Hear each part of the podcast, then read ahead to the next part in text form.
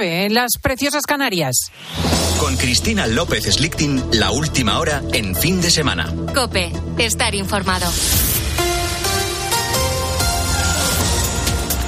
Tercer día de luto oficial en Valencia. En este domingo en el que se suspende por primera vez la crida en la celebración de las fallas. Ana Huertas. Cristina, no se van a llevar a cabo ninguno de los actos programados para hoy. Mientras tanto, continúan las investigaciones. Los forenses del Instituto de Medicina Legal finalizaron las autopsias de los cuerpos, aunque tres de ellos deberán seguir analizándose por el estado en el que se encuentran. Tragedias como esta pues nos hacen preguntarnos si estamos preparados para actuar en caso de incendio, aunque el fuego siempre es impredecible, hay ciertos consejos que debemos tener en cuenta y que pueden ser determinantes para salir sanos y salvos. Elsa Peñasco. Lo primero de todo es la prevención. Debemos asegurarnos de que las salidas de emergencia, por ejemplo las que dan a terrazas o azoteas, se puedan abrir siempre desde el interior sin necesidad de llevar una llave. Nos lo explica en COPE Vicente Pons, ex jefe del Cuerpo de Bomberos de Valencia. Las puertas de acceso a la terraza deben de abrirse con una barra antipánico ¿eh? o bien una llave que esté colgada. Facilitar la evacuación porque eh, en cualquier sistema de actuación lo primero es salvar vidas. Si el fuego llega a producirse, tendremos que actuar en base a dos aspectos muy importantes. El primero es que los bomberos nos puedan localizar y lo segundo, nunca subestimar el peligro de las llamas. Lo que sí que hay que tener es generidad y saber dos cosas. En qué punto puede ser más visible que me vean los bomberos y saber que las llamas siempre van hacia arriba. No hay que intentar salir por donde hay fuego porque nos puede parecer que la cortina tiene poco dimensión y dentro del humo nos quedamos. Por último, debemos permanecer cerca del suelo y proteger nuestras vías respiratorias con telas humedecidas para evitar intoxicarnos con el humo. Y mañana tenemos nueva tractorada en Madrid. Será la segunda manifestación del campo dentro de la capital cuando se va a cumplir un mes de la, del inicio de las protestas de los agricultores. Miguel Padilla, secretario general de COAG, la coordinadora de organizaciones de agricultores y ganaderos. En principio, eh, yo creo que serán cientos de, tractores. Como se sabe, partirán del, Ministerio de Agricultura e iremos por la Castellana hacia la oficina de la Comisión Europea. La Organización Agraria eh, salimos a la calle cuando ya no hay otra solución. Es decir, se han agotado todas las, negociaciones y, por tanto, no es un capricho. Es un, eh, primero, es un deber y, segundo, es un esfuerzo, como bien decía, además muy importante. Y además hablamos de Estados Unidos porque allí Donald Trump ha vencido con el 60% de los votos en las primarias de Carolina del Sur, derrotando con claridad en su estado natal a Nikki Haley, que ha prometido que no se retirará hasta al menos el supermartes corresponsal en Washington, Juan Fierro. Donald Trump lo ha vuelto a hacer victoria por una amplia mayoría en las primarias de Carolina del Sur, cimentando así su carrera hacia la nominación republicana de cara a las próximas elecciones presidenciales en los Estados Unidos. Trump es el primer candidato en la historia, republicano o demócrata, que gana las cuatro primeras elecciones primarias. Una victoria sobre Nikki Haley, su única contrincante y que fue gobernadora de Carolina del Sur durante ocho años. Dije al comienzo de esta semana, recordaba Halley, que fuera cual fuera el resultado de Carolina del Sur, seguiría siendo candidata a presidenta. Soy una mujer de palabra, remachaba la ex embajadora de Trump en la ONU, Nikki Haley, que para enfado del propio Trump sigue en la carrera electoral con la vista puesta en el supermartes el próximo 5 de marzo con primarias y caucus en 15 estados. Con la fuerza de ABC. Cope, estar informado.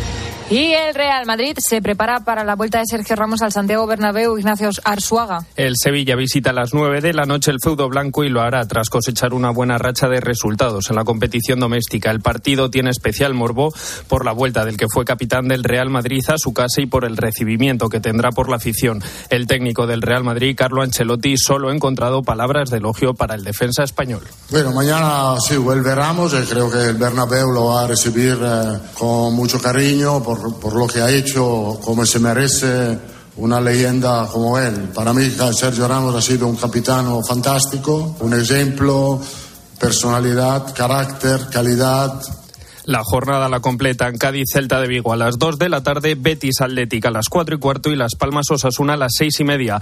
Los partidos del sábado nos dejaron la goleada del Barcelona al Getafe por 4 goles a 0, el empate a 1 entre Alavés y Mallorca y el sorprendente empate a 2 entre Almería y Atlético de Madrid. Por último, la selección española de baloncesto juega hoy su segundo partido de la clasificación para el Eurobasket tras perder el primero contra Letonia. Se enfrentará a Bélgica a partir de las 5 y media de la tarde.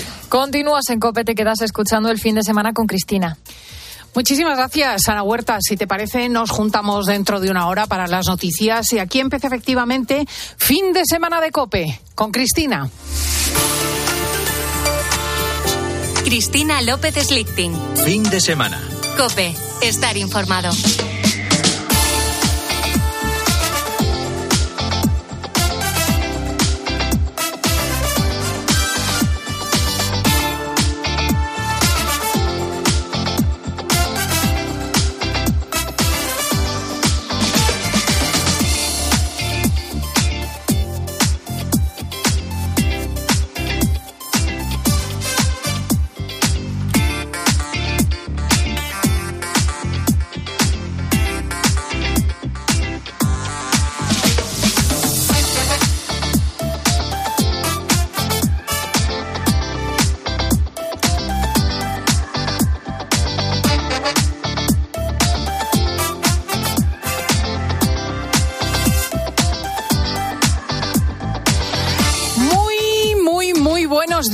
España.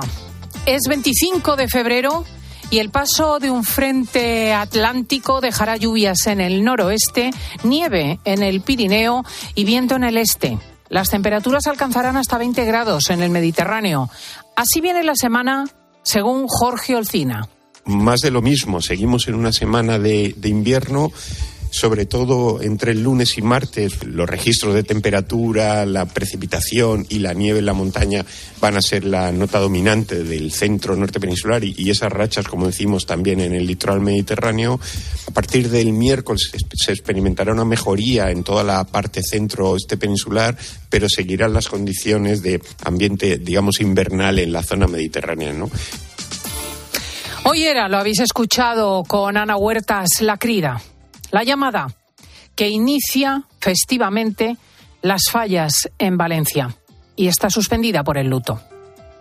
Identificados los fallecidos en el incendio de Campanar, los vecinos han dedicado este fin de semana a comprarse un cepillo de dientes, ropa interior, algún jersey o conseguir los medicamentos que necesitan o el acceso a las cuentas bancarias cuyas tarjetas se han quemado. Eh, lo opuesto. Solo tenemos lo opuesto.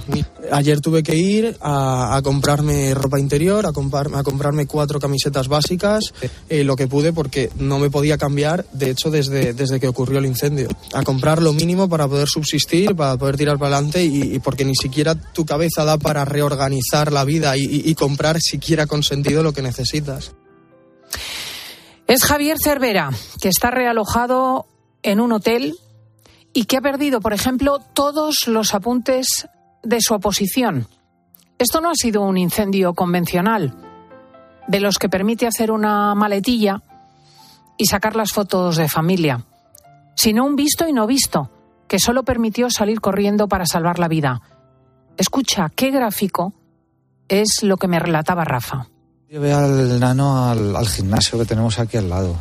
en diez minutos me llamó la, administradora. Me dijo, oye, que Rafa, mira, que, hay fuego en una esquina de la finca, tal.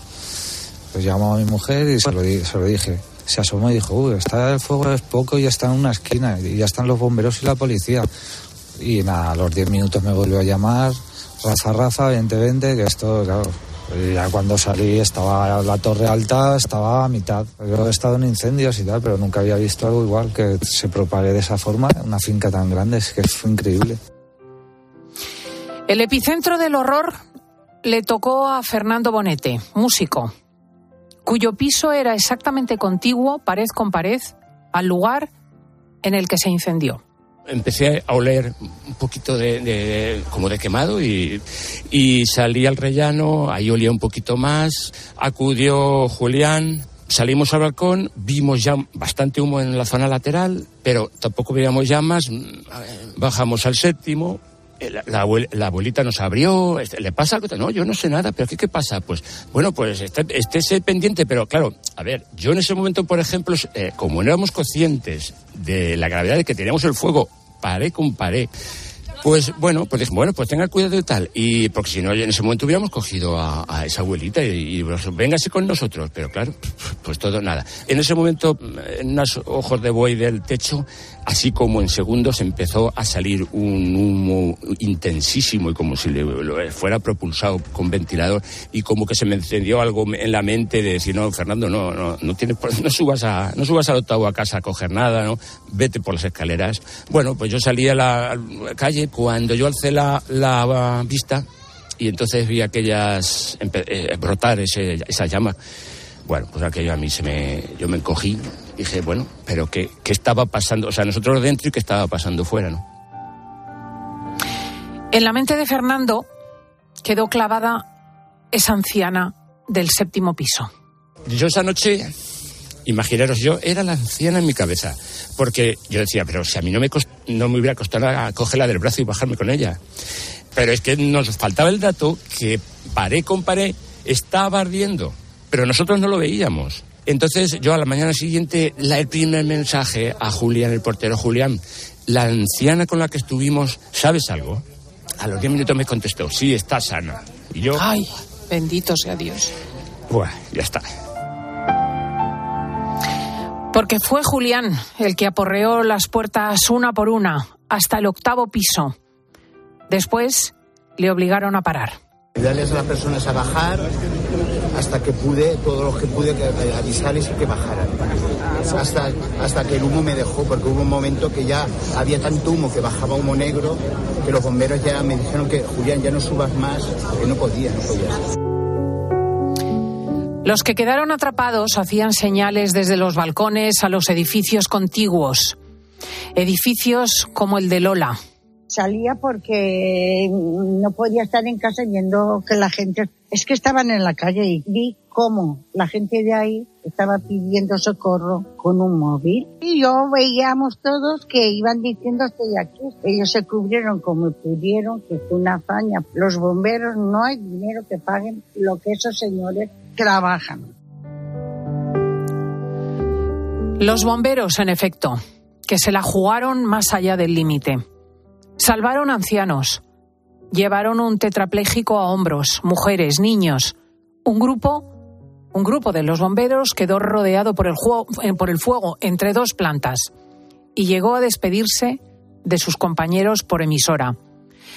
Al final solo les quedó la opción de derribar una puerta y descolgarse desde uno de los pisos.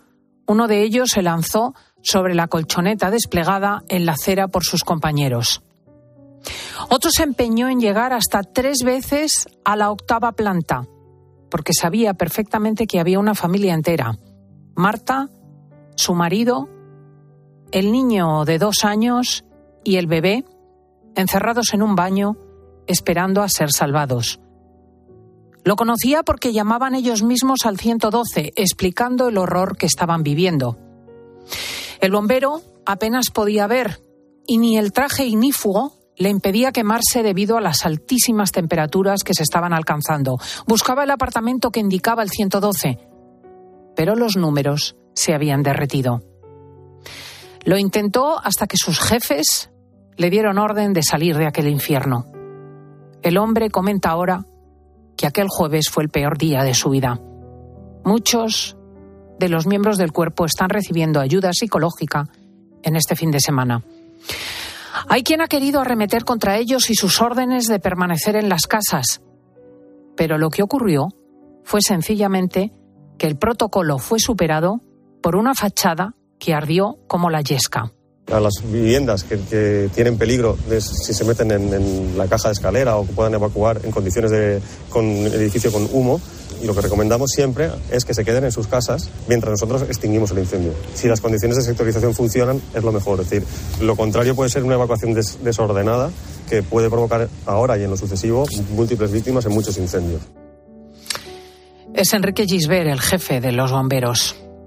La calle está cubierta de chapas de aluminio y bolas de lana de roca. Algunas las recogimos ayer y podéis verlas en cope.es, en la página de fin de semana. ¿Qué elemento se añadió? ¿Qué mezcla actuó de combustible acelerador?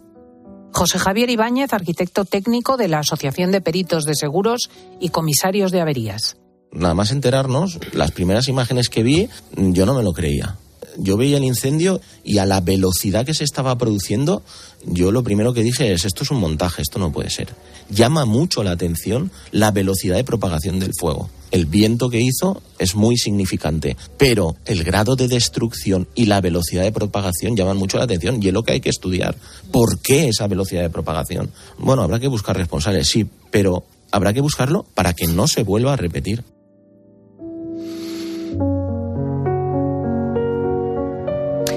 El siniestro azar que ha marcado nuestros días ha apartado nuestra atención de la actualidad política. Porque Pedro Sánchez, después de afrontar una humillante derrota el anterior fin de semana en Galicia y poner a su partido en un lamentable tercer puesto con nueve escaños, recibía esta semana el varapalo del escándalo Coldo Ábalos. La noticia de que un equipo de personas del entonces ministro de Fomento se había embolsado 54 millones de euros a costa de sobrevalorar y vender mascarillas en plena crisis del COVID. Ayer comenzó a reavivarse de nuevo el run run del escándalo y Sánchez Acorralado habló con motivo de la reunión de la Internacional Socialista en Ferraz. Quiero además reafirmarme en que esa lucha contra la corrupción ha de ser implacable, venga de donde venga y caiga quien caiga venga de donde venga y caiga quien caiga. En la sexta, en la televisión, sin embargo, el exministro Ábalos le echaba morro. La pregunta es ¿por qué? Yo soy diputado ahora, no soy ministro. Si esto se hubiera producido yo siendo ministro, es evidente que tendría que haber dimitido y en el momento. Por lo tanto, en el ámbito de mis funciones no tengo ninguna responsabilidad sobre eso. Pero hay que tener cara. O sea, cuando era ministro, sí. Y ahora que es diputado, no. Las responsabilidades se han esfumado. El problema ya no es que Ábalos se aferre con las uñas a la poltrona de diputado. Es que están comprometidos desde la actual presidenta del Congreso, Francina Armengol, que dirigía en aquellos momentos el gobierno de Baleares y contrató con Coldo, al entonces ministro de Sanidad Salvador Illa, y el hoy ministro de Política Territorial Ángel Víctor Torres, que dirigía el gobierno de Canarias y también compró. Es una podredumbre general que recorre el gobierno y deja gravemente tocada toda la estructura que ha montado Sánchez. Huele a podrido en Moncloa. No quisiera cerrar el capítulo de la actualidad sin anunciar las movilizaciones de agricultores esta próxima semana. Hay reunión de ministros europeos y COAG, UPA y ASAJA tienen prevista una tractorada mañana frente a la sede de la Comisión Europea en Madrid.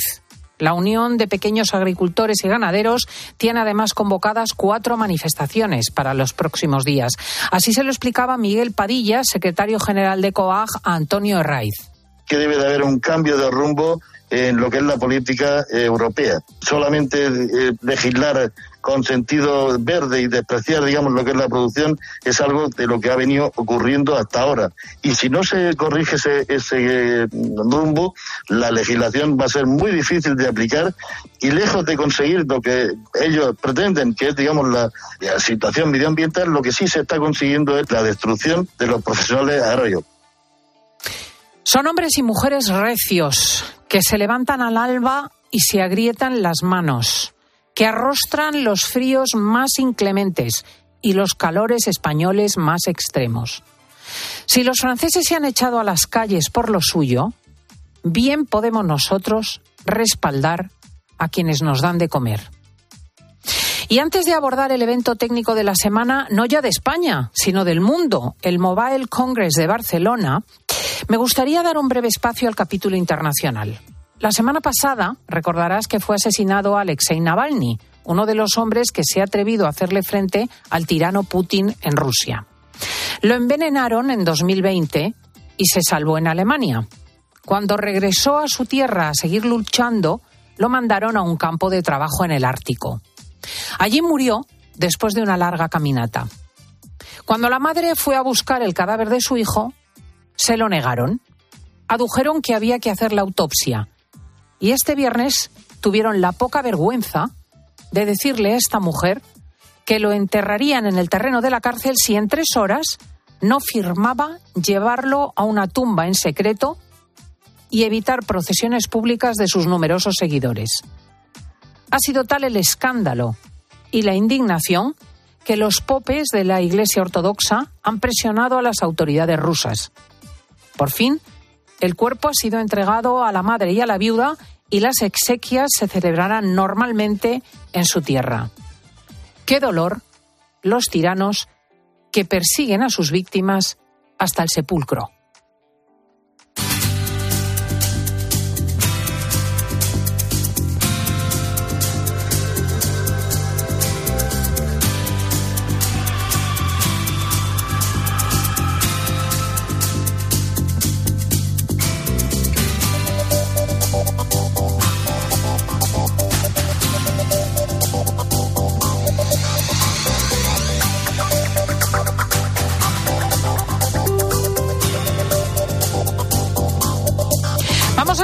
Mobile Congress, que entre otras cosas te va a permitir comprar sin más que dirigirte en voz alta a tu teléfono. Después tendremos al hombre que descubrió que el pato que supuestamente había fallecido por culpa de la mascleta en Madrid llevaba muerto bastante tiempo antes de la convocatoria. Y finalmente podremos dar paso a los mensajes de nuestros oyentes. Escuchas fin de semana. Con Cristina López Slichting. Cope, estar informado.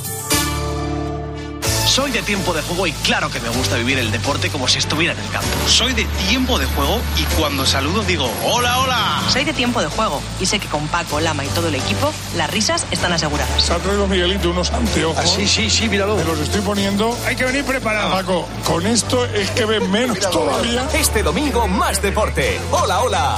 Y risas. El problema es que no sabe utilizarlos, pero son buenísimos. Real Madrid, Sevilla. Como para llevarlo al monte. ¿eh? Es corner. Tiempo de juego con Paco González. Manolo Lama y el mejor equipo de la radio deportiva. Pero Paco, como teníamos los prismáticos al revés, no veíamos lo que pasaba. El número uno del deporte. ¿Sabes cómo se dice optimismo en alemán? Optimismos. Fácil, ¿verdad? Pues así de fácil te lo pone Opel si eres empresario autónomo. Descubre la tecnología alemana del futuro con los días pro empresa de Opel. Solo hasta el 29 de febrero condiciones excepcionales en toda la gama de turismos y comerciales. Ven a tu concesionario o entra ya en opel.es. Cuando Elena abrió su paquete de Amazon, sintió mariposas en el estómago. Tecnología de cocción rápida, en modo grill. Y con esa air fryer, Elena consiguió cumplir sus sueños culinarios por un precio de rechupete. Cinco estrellas de Elena. Productos estrella a precios estrella. Empieza a buscar en Amazon hoy mismo. Contratar la luz con Repsol, ahorrar en tus repostajes. Contratar la luz con Repsol, ahorrar en tus repostajes. Contratar la luz con Repsol. ¿Pero qué estás haciendo? Contratar la luz con Repsol. Porque ahorro 20 céntimos por litro en cada repostaje durante 12 meses pagando con Wilet. Contrata la luz con Repsol en el 950 52 50 o en Repsol.es y enciende tu ahorro. Escuchas fin de semana. Y recuerda, la mejor experiencia y el mejor sonido solo los encuentras en cope.es y en la aplicación móvil. Descárgatela. ¿Sabes cómo se dice optimismo en alemán? Optimismos. Fácil, ¿verdad? Pues así de fácil te lo pone Opel si eres empresario autónomo. Descubre la tecnología alemana del futuro con los días pro empresa de Opel. Solo hasta el 29 de febrero condiciones excepcionales en toda la gama de turismos y comerciales. Ven a tu concesionario o entra ya en opel.es.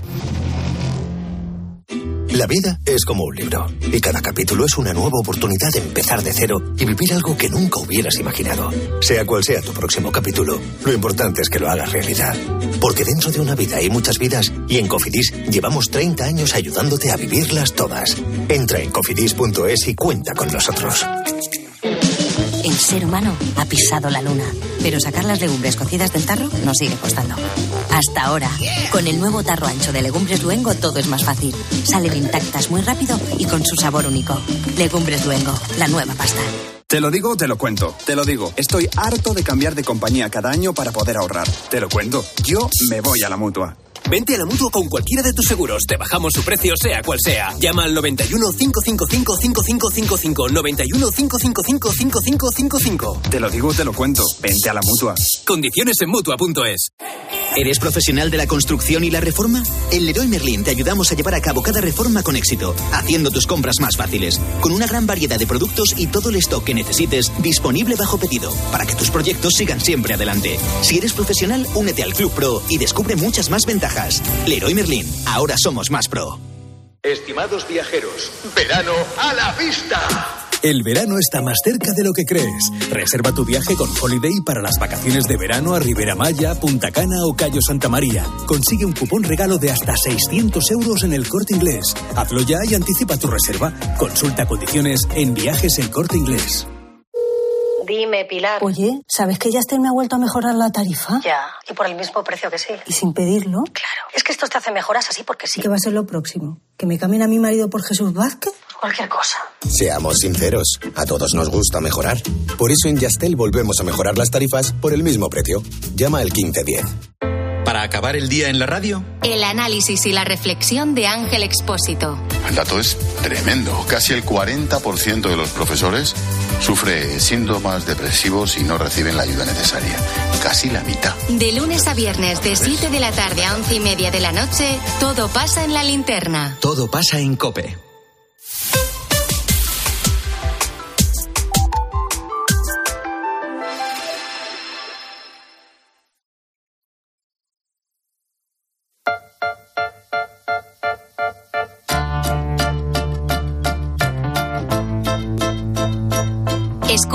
Fin de semana. Con Cristina López Slichting. Cope, estar informado.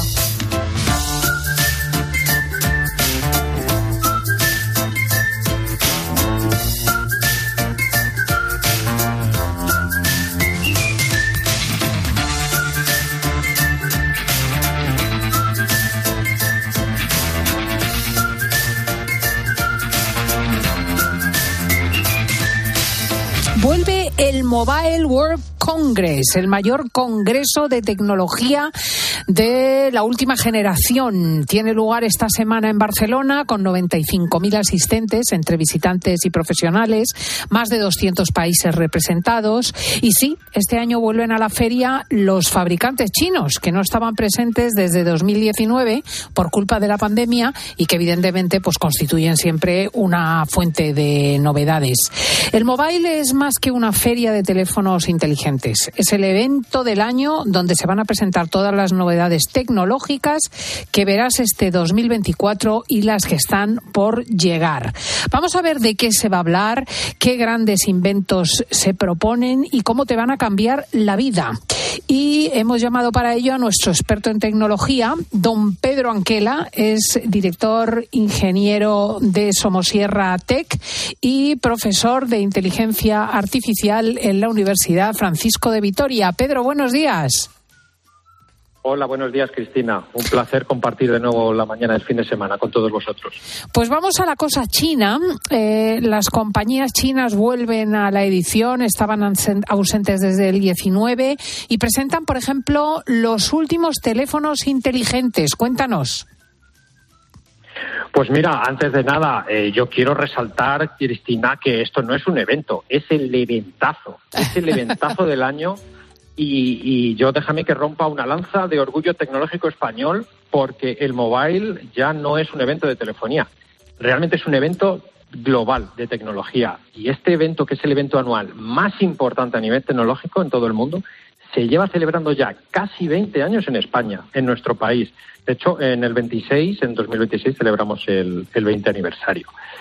Y esto, esto para todos los que trabajamos en el, en el sector tecnológico nacional, eh, es un auténtico, es un auténtico orgullo. Pues me parece Y es verdad, fenomenal que lo subrayes, vuelve- efectivamente. Efectivamente, porque no todos los países pueden, pueden decir lo mismo. Y, y vuelve China, vuelve China. Nos acordamos todos en 2020 cuando el, el mobile decía, no, pues yo no voy, que es que tengo miedo al coronavirus, yo no voy. Y a las dos semanas estábamos todos encerrados en casa. Bueno, pues eh, vuelven, vuelven los chinos y hay que recordar que el dominio geoestratégico mundial se juega en este tablero, en el tablero tecnológico, y vuelven a juntarse Estados Unidos y China en Barcelona para presentar sus novedades. Eh, ¿Yo qué te puedo destacar? Pues mira, me gustaría destacarte lo primero, eh, un móvil que se va a presentar absolutamente con inteligencia artificial. No va a llevar aplicaciones, solo va a llevar inteligencia artificial. Si quieres te doy algunos detalles. Bueno, sobre todo para el profano, quiero decir, la señora, el señor, el joven que nos oye y que no entiende nada en absoluto como yo, que el móvil prescinda de las apps, de las aplicaciones y se mueva por inteligencia artificial, no me dice nada, no entiendo nada. ¿Qué es lo que le va a pasar al Pues mira, móvil? Pues mira, te voy a poner un par de ejemplos. Eh, digo, vuelvo a decir que bueno es un, un móvil que presenta Deutsche Telekom, que es la operadora es la operadora alemana con una alianza con Qualcomm y Brain AI. Pero lo que le interesa a nuestros oyentes, este móvil qué va a hacer, pues mira, tú coges el móvil y le dices, oye teléfono, mm, cómprame en la casa del libro los días modernos y políticamente incorrecta. Y ya está. Y él qué hace, uh, de repente va, se mete en la casa del libro, te compra los Oh. teléfonos, te compra los libros y ala, te llegan para casa. O, oye, eh, en teléfono, por favor, mándame un WhatsApp al, al chaval que voy a llegar tarde a recogerle al baloncesto. Nada, él te abre el WhatsApp, te, te hace el texto, te lo envía o incluso te lo envía un audio con tu voz y con esto mm, te pongo un par de ejemplos de todo lo que va a suponer incorporar la inteligencia artificial en un teléfono. De hecho, de hecho, eh, de hecho, eh, el, el gran dominador ahora de la inteligencia artificial, OpenAI, el dueño de ChatGPT, está trabajando en su propio teléfono con ChatGPT incorporado para evolucionar este concepto del teléfono sin aplicaciones. ¡Qué barbaridad! ¡Qué preciosidad! Y, y lo vamos a tener ya en la mano, en breve. Bueno, de hecho, Deutsche Telekom lo presenta, lo presenta en el mobile eh, y bueno, estará comercializable muy pronto, pero yo estoy esperando el de OpenAI porque eso tiene que ser, eso va a ser la bomba. También Apple, Samsung, Samsung también se presenta, ya, aunque ya lo ha sacado el Galaxy S7, eh, ya está disponible con inteligencia artificial, pero bueno, todas las marcas se van a posicionar. Mm. Eh, la tecnología de las pantallas plegables también va a estar presente. Eh, no acabo de entender yo mucho para qué sirve. Pues mira, eh, la realidad es que esta tecnología ya lleva varios años en el mercado, pero mm, no termina de despegar, si te soy sincero. Quizás, a lo mejor, porque se restringe mucho a la gama alta de móviles o quizás porque el gran actor del mercado de móviles, que es Apple, pues todavía no se ha metido de lleno. Voy a decir que Apple tiene un montón de patentes registradas con esta tecnología de pantallas plegables, pero yo no le veo todavía eh, despegue. El año pasado ya Lenovo, Motorola o el mismo Honor, teléfono de fabrica- eh, fabricante de teléfonos de alta gama, trajeron sus propuestas. Este año Honor vuelve a- al mobile con su Honor Magic V2 RSR, una colaboración con el gigante alemán Porsche, el fabricante de coches Porsche, para que todos nos entendamos, que es un móvil que está dedicado principalmente a los, a los jugones, lo que llamamos los jugones, los grandes consumidores de videojuegos, que promete una tasa de 120 frames por segundo. Vamos, una burrada para los jugones. Sí. Esta colaboración con la mítica marca alemana, seguro, seguro que va a dar un montón que hablar y voy a ver mucha gente haciéndose selfies al lado del teléfono. Estoy segurísimo. El problema que arrastramos hace años, la batería. Creo que presentan un teléfono con super batería. Pues mira, aquí el fabricante se reserva todos los detalles para el mobile, como suelen hacer muchos de ellos, ¿vale? Pero sí tenemos detalles, sí tenemos detalles, la ficha técnica completa, y es que el fabricante Energizer, ¿vale? Que es el fabricante de, de las pilas, de las baterías, que todos conocemos, pues se presenta con un dispositivo que llama P28K, ¿vale? Que bueno va a traer un- una CPU bastante potente, pero lo que nos interesa es que va a traer una batería de 28.000 miliamperios hora. Y me preguntan los oyentes, ¿y qué es eso de 28.000 Los miliamperios hora? oyentes y Pues yo. te lo explico muy rápido. te, lo, te lo explico ahora mismo. Te pongo un ejemplo. El iPhone 15, el teléfono de gama más alta de, de Apple. 3.400 miliamperios hora, ocho veces menos capacidad que el que presenta Energizer. O el iPhone 15 Plus, 4.300, siete veces menos eh, capacidad de batería. pues te puedes imaginar que te va a durar la batería oh, pues ocho veces más. Pues vamos, una semana vas a poder tener el teléfono encendido. ¡Ay, qué maravilla! ¡Qué maravilla! Y también los smartphones, o sea, los teléfonos de última generación, los que ya tenemos todos, mucho más potentes, con nuevos chips, con mayor resolución. ¿Hasta dónde vayan, van a llegar estos móviles? ¿Qué se podrá hacer con ellos, Pedro? Pues mira, eh, yo es que aquí me pongo muy nostálgico y, me acuerdo cuando me echaba mi partida de serpientes, el Nokia 5110, no hace tanto tiempo, hace 20 años, para mientras nos tomábamos un café con los compañeros del trabajo y yo aquí soy sincero, no le veo el final a esto, no le veo al final eh, las funcionalidades. Eh, mira, es que llevamos en el móvil el banco, las tarjetas de crédito, la televisión, el taxi, el supermercado, el álbum de fotos, un mapa del mundo, porque tengo ganas de ver eh, cómo está Sebastopol y pues me meto y veo cómo está Sebastopol. O sea, es que lo tengo ya todo. Tanto es así que se nos olvida en el teléfono en casa y es que, es que salimos disparados.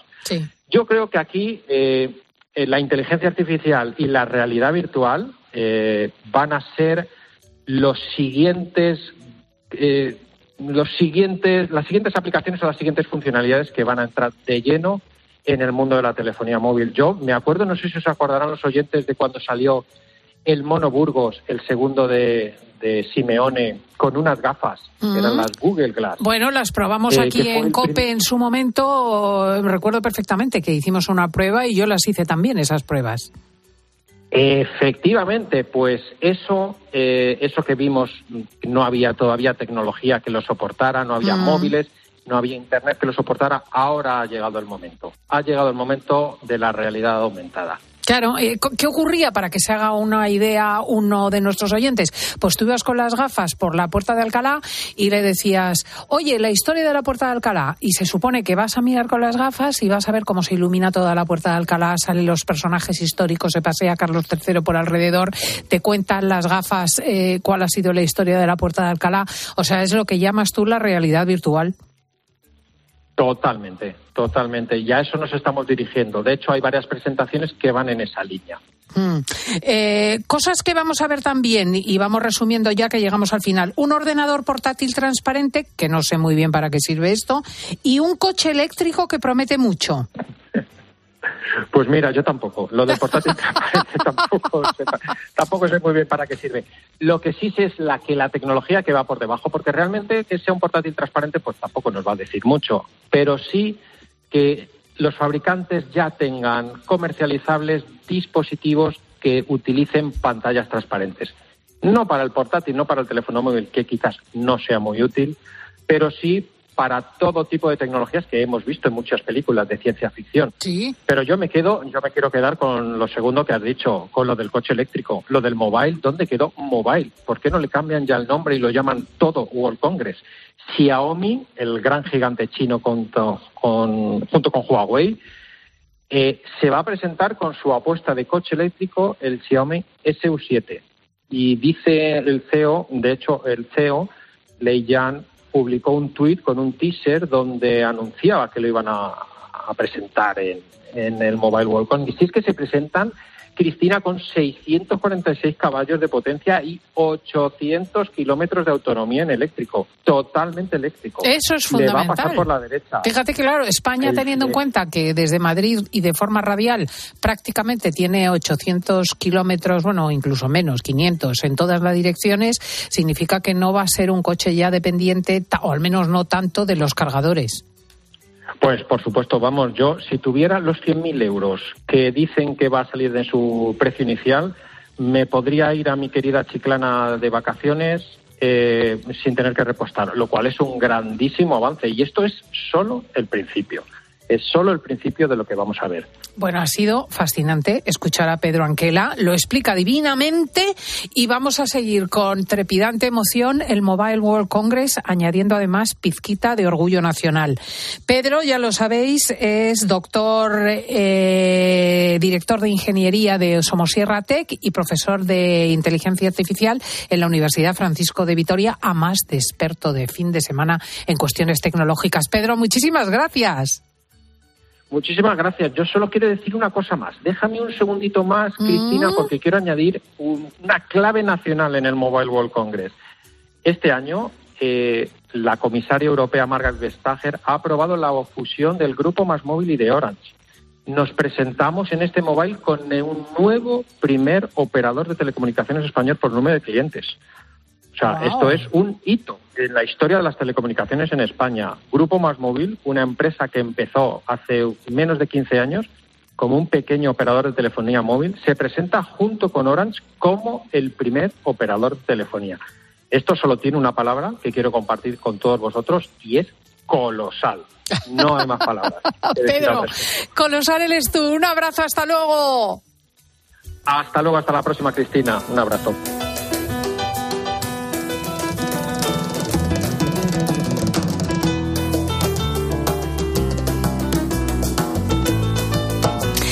Lo que abordamos ahora no es estricta actualidad, pasa hace unos días, pero es que, oye, también tenemos derecho a reírnos de vez en cuando. Dice el alcalde que quiere hacer una mascleta en Madrid. Se montó un pifostio de narices, tú dirás, ¿por qué? Pues no lo sé, porque yo mm, considero que las manifestaciones culturales de los españoles tienen la misma dignidad en un lugar que otro y que ciertamente para los madrileños es una oportunidad comprender que un espectáculo como la mascleta no es solamente una sesión de petardos, sino toda una cadencia de pólvora perfectamente instrumentada y acompañada de humo de color que configura una presentación de luz y de sonido bien interesante. Así lo juzgaron también 20.000 madrileños que acudieron a la mascleta. Pero, oye, en lo que ha quedado la izquierda, les dio un ataque de nervios por esta propuesta y tú dirás, pero bueno, ¿por qué? Si eso es una tontería, ¿no? Que más da que haya una mascleta o no la haya. Oye, que aquello era una agresión eh, contra el medio ambiente, que la zona de Madrid-Río donde se hacía el espectáculo iba a padecer insufriblemente, que morirían los cormoranes, las gaviotas, los patos, que quedaría todo estragado. En fin, eh, no parecía que fuese a acontecer nada de aquello. Y en efecto, no pasó nada. Pero hete aquí que después de la mascleta apareció un pato muerto. Hubo una foto que llegó a los medios de un pato muerto. Atención a los titulares de prensa. La desgarradora imagen de un pato muerto por la mascleta de Almeida. Diario El Plural. Atención a las declaraciones de los políticos. Este es el resultado de la mascleta de Almeida, un pinchazo estrepitoso que ha costado 48.000 euros y que ha matado animales en un espacio renaturalizado. Era Manuela Bergerot, de Más Madrid. Y atención los de PACMA, los representantes animalistas. La mascleta ha tenido las previsibles consecuencias negativas para los animales. Un vecino manda las fotos de este animal muerto en la zona. Seguramente habrá más. Enorme sensibilidad todos ellos, pero el pato no había fallecido por la mascleta. Y lo supimos gracias a Carlos, que grabó al pato muerto en el Manzanares antes del evento del 18 de febrero. Carlos, muy buenos días. Buenos días, Cristina. Es que, es que tela, tela el asunto. Vamos a ver, ¿cómo fue que tú grabaste al pato muerto? Pues es que íbamos paseando por, el, por Madrid, Río, mi mujer y, y con mis hijos, entonces, eh, pues nada, nos paramos justamente además en esa esquinita donde estaba el pato y, y nada, pues la, la niña al verlo pues eh, dijo de que estaba dormidito y de repente pues se me ocurrió a mí grabarla para mandarle el vídeo a una, a una amiga. Claro. Y, y nada, la, la grabé y ese, el, el, resultado que hay ahora es ese, que, que el vídeo está grabado, hay 50, bueno, está mandado, hay 57, grabado, está grabado un poquito antes, porque uh -huh. no está, no, no, y, y, lo mismo, nosotros estuvimos antes de, de que empezara la masleta, ya estábamos ahí. Hmm. Uh -huh. Entonces, pues bueno. o sea, vosotros poco... ibais a la mascleta. No, no, nosotros íbamos a celebrar un cumpleaños y, y, estábamos, dio la casualidad que estábamos por ahí y que sabíamos que se iba a hacer lo de la mascleta, pero no íbamos a verlo. Y visteis el pato muerto. Total, que el pato fallecido no lo había sido a resultas del atronador sonido de la mascleta, sino vaya usted a saber si de Mm. muerte natural o agresión ajena. Pero Carlos tuvo la ni de los ni de los avisos previos, ¿eh? que estábamos también ahí. Ajá. Que también se estaba diciendo que, que vale, que no, por la, que no había sido por la masleta, pero que posiblemente por los avisos. Y en los avisos previos nosotros también estábamos ahí. Por Entonces, favor, no- de verdad, ¿eh? O sea, no tiene sentido. esto no tiene ni pies ni cabeza. ¿Y cómo se te ocurrió mandarlo a los medios, el vídeo del pato muerto? Pues es que justamente el lunes estábamos en un cumpleaños y de repente me dice una amiga, oye, ¿te has, has visto lo que se ha armado por, por un pato por la masleta? Y yo, ¿qué ha pasado? Y entonces me, pues, eh, me enseñó la foto esta de- del tuit de, de la chica esta de Más Madrid y también de los animalistas. Entonces eh, me quedé así y dije, pero si ese es el pato que grabamos nosotros. Digo, no, y, y ya estaba muerto. Y, y yo lo único, la sensación, la sensación que tuve es que nos toman por idiotas. Y, y que nos mienten como quieren y que... Pero ya unos y otros, ¿eh? Sí, No, sí, sí, sí, sí, estoy sea. contigo. Sí, sí, sí. Entonces, eh, es que eh, tuve la necesidad de decir es que no, no puede ser. O sea, no, no puede ser que nos mientan de esta manera. Y ya que tenía la prueba de que no era por eso, pues eh, decidí ponerme en contacto con Telemadrid y en adelante pues ya difundió todo lo que se ha armado, que no pensaba tampoco que iba que iba a causar tanto revuelo. No, pero es que tiene lo suyo, ¿eh? Tiene lo suyo porque verdaderamente los titulares fueron tremendos, porque todo era enormemente desproporcionado. O sea, es que hablamos de siete minutos de mascleta, de manifestaciones de gente, de mm, intervención de especialistas. En fin, ha sido el trabajo de Carlos, grabando este vídeo para su hija, un alivio en el anatómico forense, porque no va a tener que procederse a la autopsia del pato. O sea, parece claro y constatable que falleció de muerte natural o de agresión ajena con bastante anterioridad a la mascleta y, y realmente nos ahorramos también pues eh, mayores eh, disgustos no no sé si están previstas las exequias eso no lo sé porque eh, Pagma debiera haber alguna manera humana y digna de enterrar al pato pero en cualquier caso Carlos certifica que no fueron los petardos Oye, muchísimas gracias. Gracias por tener Nada. sentido del humor, por efectivamente darte cuenta de que, jolín, de una imagen puede hacer cualquiera un sentido de manipulación extremo y por tomar cartas en el asunto, porque no, no debemos dejarnos tomar las, eh, el pelo, realmente. Para nada.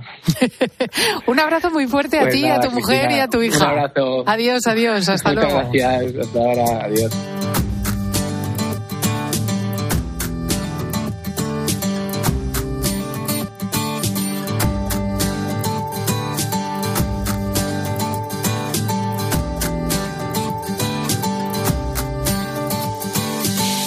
Vamos a hablar un instante de economía de la de tu bolsillo. Con el nuevo año entró en vigor un sistema novedoso para fijar los precios de la luz. El mecanismo se llama PVPC, una cosa muy larga, pero que significa precio voluntario para el pequeño consumidor. Afecta nada más y nada menos que a 8 millones y medio de usuarios y su razón de ser es dar estabilidad a los precios, aunque concurran factores como una guerra, un temporal meteorológico, etcétera. Vamos a ver si ha funcionado y en qué consiste la tarea, la tarifa PVPC. Y, y preguntamos a un experto. Ricardo Margalejo es responsable de compras y cofundador de Gana Energía. Ricardo, buenos días. Hola, buenos días. Tarifa PVPC o precio voluntario para el pequeño consumidor. ¿En qué consiste? Bueno, pues es una tarifa eh, que marca el gobierno, es una tarifa que, está escrita en el web, por así decirlo, y eh, que trata pues de- del mercado diario representarlo en la, la compra del cliente, en el precio del cliente final. Es una tarifa muy buena, es una tarifa bastante económica o pues de las más económicas. Si bien, pues como habéis dicho, pues ahora en enero de este año 2024 ha entrado, digamos, una nueva fórmula de calcular ese precio para el cliente final, en el que entra, pues, eh, dentro del precio diario, como estamos hasta ahora, pues el mercado de futuro, es decir, lo que costaría la luz dentro de un mes, dentro de tres o incluso dentro de un año. Entonces, esa, esa variante ha hecho, pues, eso, que, que, ese precio PVPC pues tenga unas, unas características y en este caso es lo que has dicho, pues que limita por un lado las subidas abruptas del precio de la energía, como nos ha pasado con, con la guerra de Rusia, eh, nos ha pasado pues con el tema del gas tan caro en algunos momentos puntuales, pero también ocurre lo contrario, que en, ante precios bajos, pues también limita esa bajada. Decir, consigue estabilidad en la tarifa para que el cliente no tenga sustos ni hacia ni a la alza, digamos, de precios, pero también te limita la bajada de precios y el que tengas más ahorros en algunos momentos puntuales. Mm. Eh, en términos generales, no he entendido que no busca tanto abaratar los precios, sino evitar que se disparen, pero sí parece eficaz, ¿no? Correcto, es decir, bu- busca esa estabilidad, busca que no se disparen los precios, lo consigue, es decir, la medida del gobierno sí que tiene esa, esa medida y la, y la ha conseguido. Eh, sin embargo, pues quizá llega un poco tarde, ¿no? Porque esa medida, si la llegas a tener cuando el precio de la energía está en 150 euros megavatio, pues está muy bien. Pero si, por ejemplo, miramos ayer sábado, el precio estaba a 6 euros. Es decir, esa, esa medida ya, no ya no consigue que el, el precio no suba. Lo que está haciendo es impedir que el precio baje. Mm. En definitiva, siguen existiendo horas valle y picos, pero atenuados. O sea que para ahorrar tendremos que seguir mirando si es hora valle y poner la lavadora por la noche. Efectivamente, sí. La hora, la hora valle, que, que es de 12 a, a 8 de la mañana, de lunes a viernes, y luego todo el fin de semana, es, es la hora más barata a día de hoy. Y, y tendremos que seguir mirando pues es el reloj para ver a qué hora poner la lavadora o qué no ponerlo. Que tampoco sea, hay mucha diferencia de ahorro. Es decir, con, con, con la vida normal ya, ya hay un ahorro de por sí por esas horas. Si además pues consigues adecuar tu vida a esas horas, pues más ahorro tendrás todavía. Mm. Eh, hablando de precios, y puesto que esto más bien es un igualador de tarifa, ¿cuál es la tarifa eléctrica más rentable para un hogar, un hogar medio? Uf, difícil. difícil Imposible. No, no, sí, todo depende del cliente. Decir, para un mismo, para diferentes clientes la misma tarifa no es igual de, de- de efectiva, ¿no? Tendremos que ver la potencia que tenemos contratada. Si es una potencia normal de, de tres y medio, de cuatro, cuatro y medio, eh, eh, está, está bien, digamos, dentro del estándar y depende luego ya de tu consumo que tenga. No es una persona que viva sola, que en pareja, que con hijos, etcétera, ¿no? Es decir, que la misma tarifa no, no a todo el mundo le viene igual de bien. En este caso, eh, la tarifa PVC es una tarifa muy buena, una- tarifa que históricamente siempre ha sido de las más baratas. Y luego también tenemos que buscar o que ver eh, qué queremos nosotros. Hay tarifas de precio fijo, en el mercado libre, tarifas de precio fijo, en la que sabes que de agua que la luz esté a 180, que esté a 6, que esté a 200, da igual, vas a pagar el kilovatio lo mismo. Ya dependerá de si tú consumes más o consumes menos. Con lo cual evitas esa incertidumbre de si el precio sube o si el precio baja. Y luego también está pues eh, tarifas indexadas al mercado, que es eh, lo que es el antiguo PVPC, por así decirlo, que no tiene en cuenta ese mercado de futuros, con lo cual si el precio sube mucho, el cliente va a pagar mucho, pero si el precio baja mucho, el cliente va, va a tener ese ahorro que con la PVPC actual no se tiene. Yo recomendaría a día de hoy una tarifa de precio de mercado indexada. ¿Por qué? Porque el mercado está bajista. Eh, los indicios te dicen que cada mes el precio de energía va a estar más barato, que el futuro año, dos- lo que queda de 2024-2025, va a estar más barato todavía. Y volvemos un poco a precios pre- prepandemia, por así decirlo. Es decir, volvemos a, precios históricos normales. Ya nos nos ha quitado el susto de, de la guerra y el susto del gas. Con lo cual, yo mi recomendación a día de hoy sería una tarifa de, indexada a precio de mercado, pero que no sea la PVPC porque ese mercado de futuros nos, nos, nos limita las bajadas. Clarísimo. Pues es Ricardo Margalejo, responsable de compras y cofundador de Gana Energía. Muchísimas gracias. A vosotros, buenos días. Un saludo.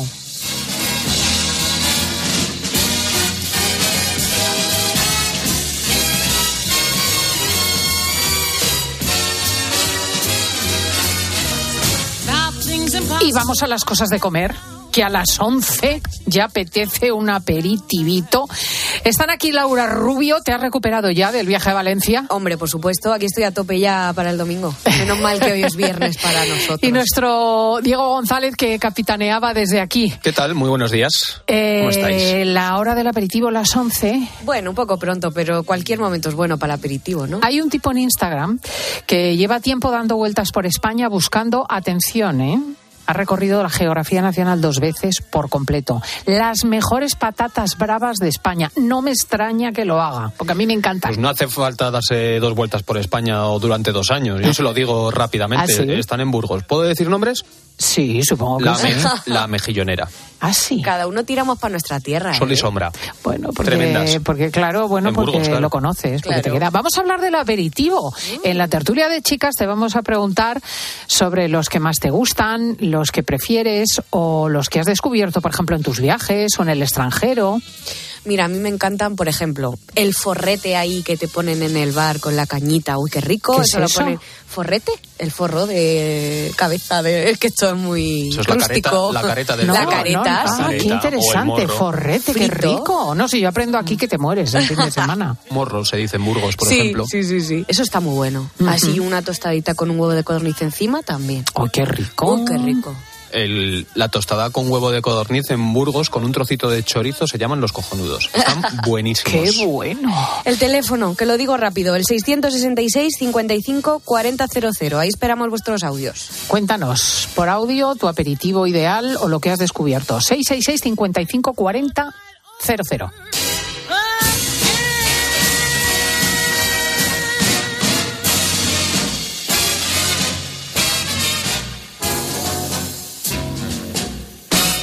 Estás escuchando fin de semana. Y recuerda que si entras en cope.es, también puedes disfrutar en tu móvil del mejor entretenimiento con Cristina López Slichting. Tus gestos épicos inspiran a Zurich Seguros a ser mejores. Por eso, ahora, al contratar tu seguro de hogar o de coche con Zurich, podrás ganar 4.800 euros para que llenes tus cestas de la compra hasta arriba. ¿Quieres ser uno de los cinco ganadores? Consulta las condiciones en zurich.es y hagámoslo épico. Zurich. No te olvides de Ucrania. Después de dos años, la guerra continúa. No te olvides de su iglesia, que te necesita para sanar las tremendas heridas psicológicas de una población traumatizada. En esta cuaresma, ayuda a la iglesia en Ucrania a llevar su cruz con COPE y ayuda a la iglesia necesitada. Llama ahora al 91 725 92 12 o dona en ayudaalaiglesianecesitada.es.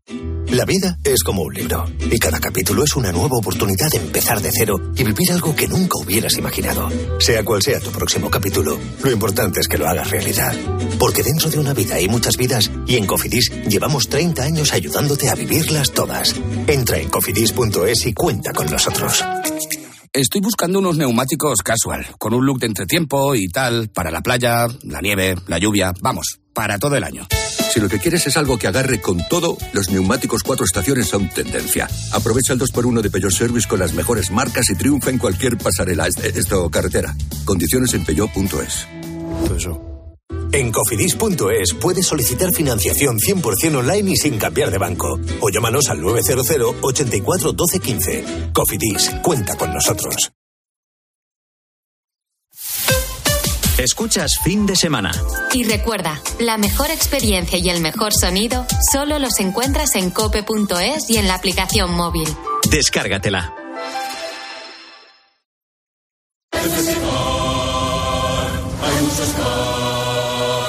Hay muchos cars, hay muchos cars. En Flexicar hay muchos cars, hay muchos cars. En Flexicar hay muchos cars. En Flexicar. Flexicar, muy flexi, muchos cars. En Flexicar. Lo sentimos, pero no quedan utilitarios en alquiler. ¿Le importaría ir en un descapotable último modelo? A que a todos nos gusta recibir más de lo que esperamos. Pues en Berti tienes el seguro de tu coche desde solo 180 euros y además te llevan las revisiones y mantenimiento ilimitados totalmente gratis durante un año. Así, sin más. Calcula tu precio en Berti.es. Ahorra tiempo, ahorra dinero. Cuando Berta abrió su paquete de Amazon, se le aceleró el corazón. Pantalla LCD y seguimiento de la frecuencia cardíaca. La pulsera de actividad se clasificó en su corazón por su calidad y su precio. Cinco estrellas de Berta. Productos estrella a precios estrella. Empieza a buscar en Amazon hoy mismo. Hace nada eras un bebé. Y mírate, todo un hombre. Con tu trabajo, tus amigos, tu casa. Ay, estoy muy, muy orgulloso de ti, hijo mío. Gracias. ¿Puede arreglar la cisterna o...? Tengo que encargar una pieza, pero sí, mío, sí. Por 17 millones de euros uno se hace padre de quien sea. Ya está a la venta el cupón del Extra Día del Padre de la ONCE. El 19 de marzo, 17 millones de euros. Extra Día del Padre de la ONCE. Ahora cualquiera quiere ser padre. A todos los que jugáis a la ONCE, bien jugado. Juega responsablemente y solo si eres mayor de edad. Descubre los diseños exclusivos y los productos innovadores de las tiendas porcelanosa. Piezas de gran formato, griferías con sistemas de ahorro, cocinas de inducción invisibles. La casa de tus sueños está en porcelanosa. Y ahora, del 1 al 16 de marzo, aprovecha los días porcelanosa con descuentos muy especiales. Porcelanosa. A ese dolor de espalda que te fastidia el fin de semana. Y a ese dolor de cabeza que pone a prueba tu paciencia, ni agua.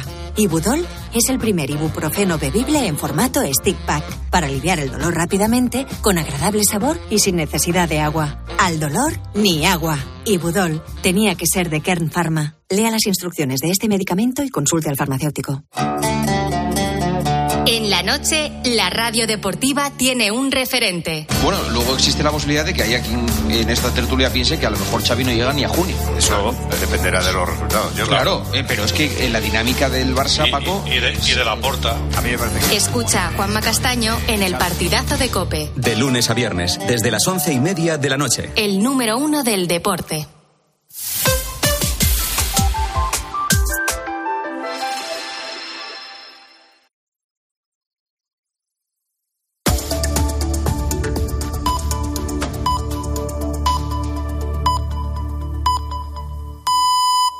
Son las 11.